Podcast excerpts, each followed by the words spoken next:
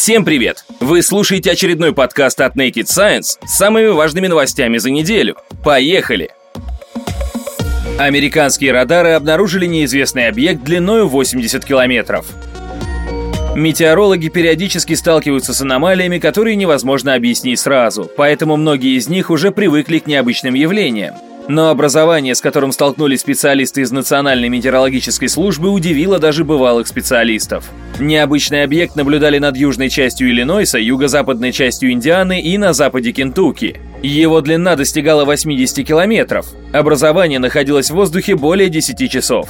Верхняя граница объекта достигала 3 километров в высоту. Экспертов, кроме прочего, заинтересовал тот факт, что относительно равномерная волна последовательно перемещалась из одного штата в другой. Еще 10 декабря 2018 года, примерно в 15.00 по центральному времени, метеорологи на местных станциях, а также специалисты из Национальной метеорологической службы в Падьюке, штат Кентукки, начали отслеживать радиолокационную каплю. Она стремительно росла в длину и двигалась на юг. Впоследствии метеоролог Уэйн Харт подтвердил в Твиттере информацию о наблюдениях, а также высказал предположение о природе объекта. Согласно данным, облако образовалось после полета военно-транспортного самолета Lockheed C-130 Hercules к северо-западу от Эвансвилля.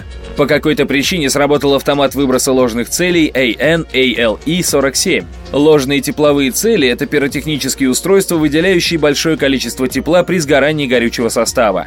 В свою очередь, для защиты от ракет с радиолокационными головками самонаведения применяют дипольные отражатели, представляющие собой полоски из фольги или металлизированной бумаги, или отрезки металлизированного стекловолокна. Эксперты скептично оценили версию о ложных целях, в том числе из-за очень высокой температуры образования. Кроме того, не было официального подтверждения применения Си-130 контрмер. Не назван и конкретный борт, оставивший за собой экзотическую полосу. По мнению некоторых специалистов, речь, возможно, идет об испытаниях военными нового неизвестного вещества. Неподалеку располагаются военные объекты. Однако ответить на все вопросы можно будет лишь спустя время. Озвучена новая причина вымирания гигантской акулы – мегалодона. Я изучал этот вопрос 15 лет, и каждый раз моя работа основывалась на привычных знаниях о том, как эти сверхновые должны были воздействовать на Землю в то или иное время. Однако на этот раз все по-другому. У нас есть свидетельство произошедших недалеких от нас событий в определенное время. Мы знаем расстояние, на котором они проходили, поэтому можем высчитать, как именно это повлияло на Землю и сравнить это с имеющимися знаниями, рассказывает сотрудник университета Канзаса Адриан Меллот. Ученый говорит об отложениях изотопов железа-60, обнаруженных на морском дне.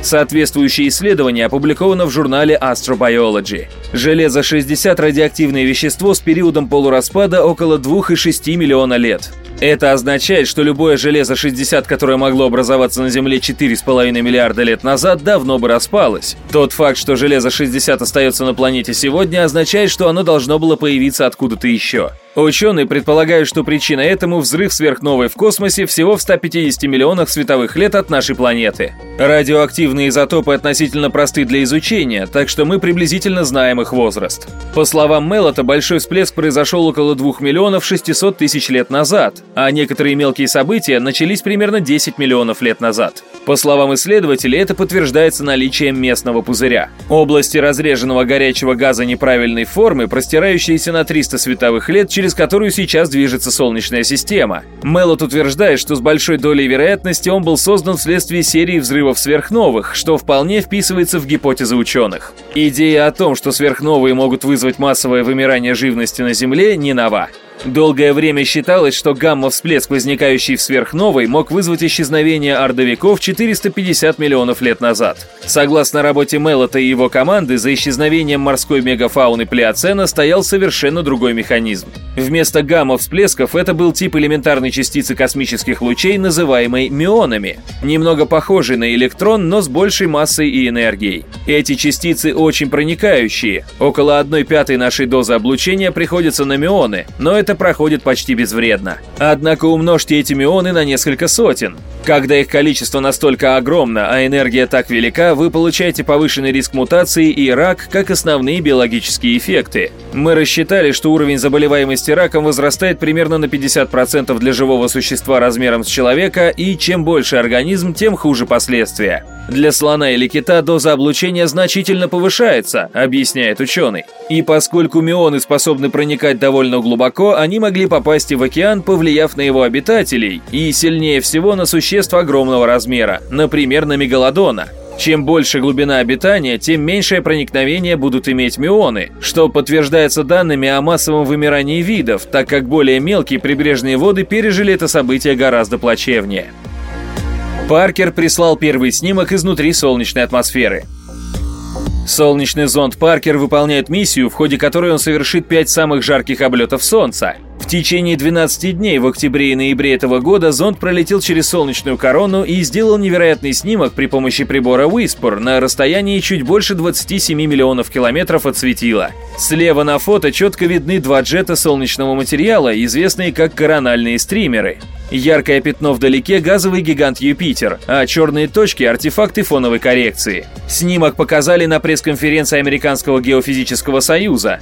На встрече ученые из НАСА обсуждали, что они надеются узнать из первых данных, которые пришлет зонд. Первый набор данных начал поступать на Землю с 7 декабря, а завершится к моменту второго облета Солнца в апреле 2019 года. Несмотря на то, что Паркер находится в космосе всего 4 месяца, у него полно дел. 19 сентября он прислал первые снимки из космоса, позволив ученым и инженерам НАСА удостовериться в том, что все инструменты работают хорошо. В октябре зонд побил два давних рекорда, став самым близким к Солнцу и самым быстрым объектом из всех космических аппаратов в истории. Эта скорость очень важна. В итоге Паркер будет лететь настолько быстро, что сравняется со скоростью вращения Солнца. В таких условиях зонд будет обращаться вокруг одного и того же региона звезды в течение коротких периодов, предоставив ученым возможность вычесть эффекты солнечного вращения, которые могут повлиять на данные.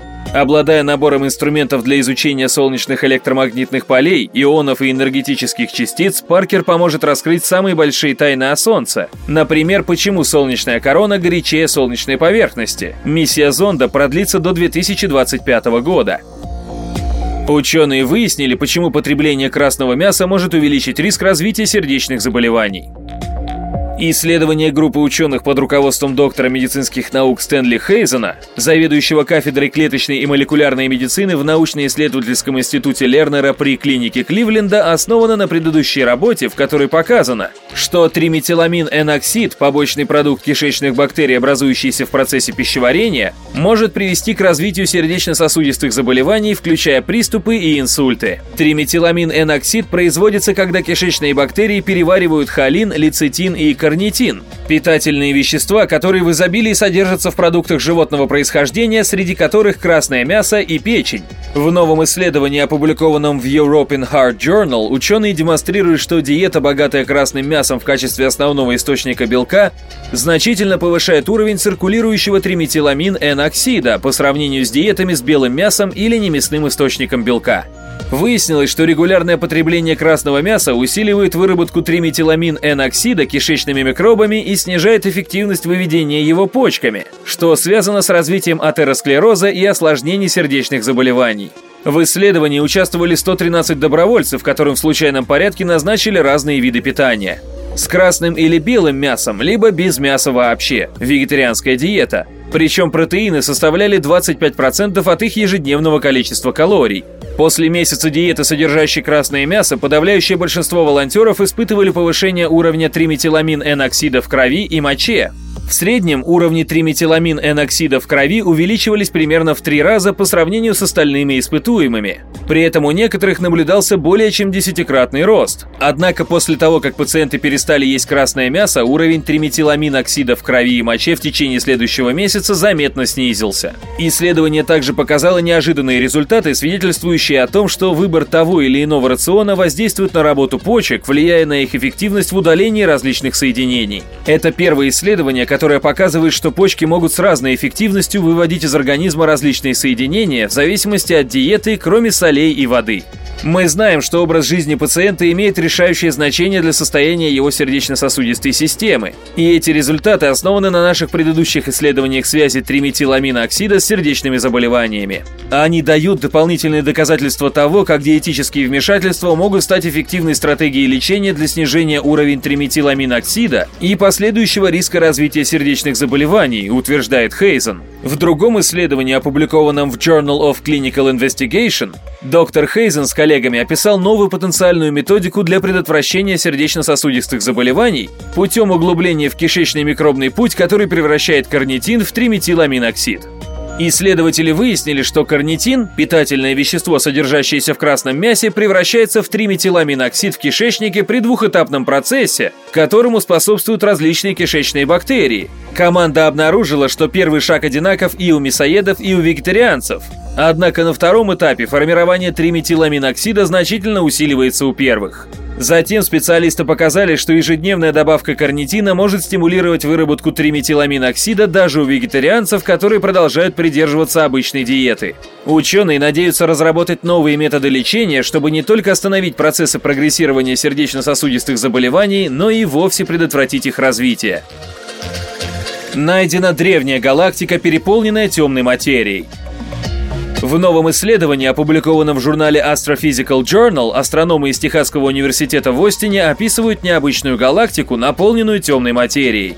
Темная материя – вещество, не отражающее свет, но регистрируемое по своему гравитационному воздействию на обычное вещество. Впервые ее обнаружили в 1970-х во время изучения спиральных галактик, внешние регионы которых вращались слишком быстро, чтобы находиться под воздействием только видимых звезд и газа в них. Астрономы пришли к выводу, что должна существовать еще некоторая невидимая масса. Десятилетия наблюдений за галактиками показали, что почти у всех галактик есть огромное количество этой темной материи. Более того, во Вселенной ее в пять раз больше, чем обычной видимой материи. Большинство астрофизиков считают, что на ранних стадиях развития галактики темной материи в ней немного. Считается, что галактики только со временем начинают накапливать темную материю путем неизвестного пока что процесса. Новые наблюдения, проведенные в обсерватории Макдональд в Техасе, показали нечто противоположное – древнюю галактику, наполненную темной материей. В своем исследовании астрономы описывают галактику DSFG 850.95, находящуюся в 9 миллиардах световых лет от Земли. Другими словами, свет от нее достигает нашей планеты за 9 миллиардов лет. Это можно смело назвать взглядом в далекое прошлое нашей Вселенной. В отличие от других древних галактик, DSFG 850.95 буквально переполнена темной материей согласно наблюдениям, проведенным в обсерватории Макдональд. Это противоречит главенствующей теории, согласно которой старые галактики фундаментально отличаются от современной Вселенной. Галактика, которую мы обнаружили, явно противоречит этому убеждению. Похоже, в ней темная материя ведет себя обычно, как и во Вселенной наших дней, заявляют ученые. Начался выбор технического облика российской сверхтяжелой ракеты будущего. Несмотря на многочисленные проблемы финансового и технологического плана, Россия не намерена отказываться от своего самого амбициозного космического проекта – сверхтяжелой ракеты-носителя, которую можно будет использовать в том числе для полетов к Луне. 8 декабря начался выбор технического облика российской сверхтяжелой ракеты. Через полчаса в Центральном научно-исследовательском институте машиностроения, головной научной организации Роскосмоса, начнется защита технического облика ракеты-носителя сверхтяжелого класса. Рабочая группа представит свои предложения Совету главных конструкторов и руководителей отрасли, написал Дмитрий Рогозин в Твиттере. Рабочей группе нужно было подготовить защиту своих предложений перед Советом главных конструкторов и руководителями космической отрасли. На рассмотрении несколько вариантов ракеты-носителя. Первый проект представляет собой носитель концептуально похожий на советскую энергию. Напомним, она была составной частью комплекса «Энергия Буран». В другом проекте предложено применение твердотопливных ускорителей. А одно из предложений предполагает постройку сверхтяжелого носителя, созданного из нескольких блоков перспективной ракеты «Союз-5». В любом случае, стоимость создания ракеты-носителя будет очень высока. Эксперты подсчитали, что для разработки сверхтяжелой ракеты нужно примерно 700 миллиардов рублей. При этом ее первый запуск, вероятно, состоится не ранее конца 2020-х. К тому времени в эксплуатации, вероятно, будут находиться несколько новых сверхтяжелых ракет-носителей, разработанных в США, включая Space Launch System и новый проект Илона Маска Big Falcon Rocket. Напомним, компания SpaceX переименовала вторую ступень перспективной системы в Starship. Первый полет корабля Starship ожидают в 2022 году, а в 2023 на его борт должен подняться первый космический турист. Предполагается, им станет японский миллиардер Юсаку Маэдзава. Также к нему могут присоединиться другие деятели искусства. Впрочем, в силу технической сложности Big Falcon Rocket нельзя исключить переноса запусков. Ученые создали гель, предотвращающий рецидив рака после операции.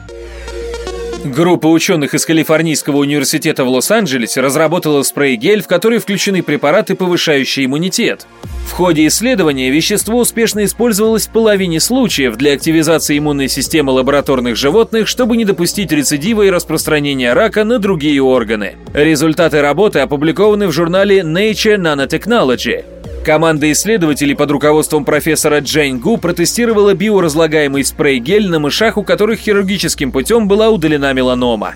Они обнаружили, что гель замедлял рост опухолевых клеток, которые остались после операции, что помогло предотвратить рецидив. После терапии 50% грызунов жили по крайней мере 60 дней без повторного роста опухолей. Спрей не только препятствует появлению опухоли там, откуда ее удалили, но и предотвращает ее развитие в других органах. Наночастицы геля содержат антитела, предназначенные для блокирования CD47 белка, которые выделяют раковые клетки, чтобы обмануть иммунитет. Блокируя CD47, антитело позволяет иммунной системе обнаруживать и в итоге разрушать раковые клетки. Эти частицы состоят из карбоната кальция, основного компонента яичной скорлупы. Ученые выбрали именно это вещество из-за его способности постепенно растворяться в местах хирургически сделанных ран. Кроме того, оно повышает активность макрофагов, которые помогают избавить организм от посторонних элементов. Как только раствор распыляется на тело человека, он быстро преобразуется в гель, начиненный наночастицами, помогая препарату проникнуть в прооперированное место, способствуя заживлению. Наночастицы постепенно растворяются и высвобождают в организм антитела, которые борются с CD47. Этот спрей-гель может стать многообещающим средством против одной из самых больших проблем в лечении рака. Фактически, около 90% больных с раковыми опухолями умирают из-за рецидива или метастазирования. Новость о создании средства, которое поможет может снизить этот риск и имеет низкую токсичность, не может не радовать, признается ГУ. Исследователи продолжат тестировать препарат на животных, чтобы узнать оптимальную дозу, наилучшее сочетание наночастиц и идеальную периодичность применения, прежде чем применять гель на людях. Это был подкаст от Naked Science. Не забывайте читать наш журнал и сайт. До скорой встречи!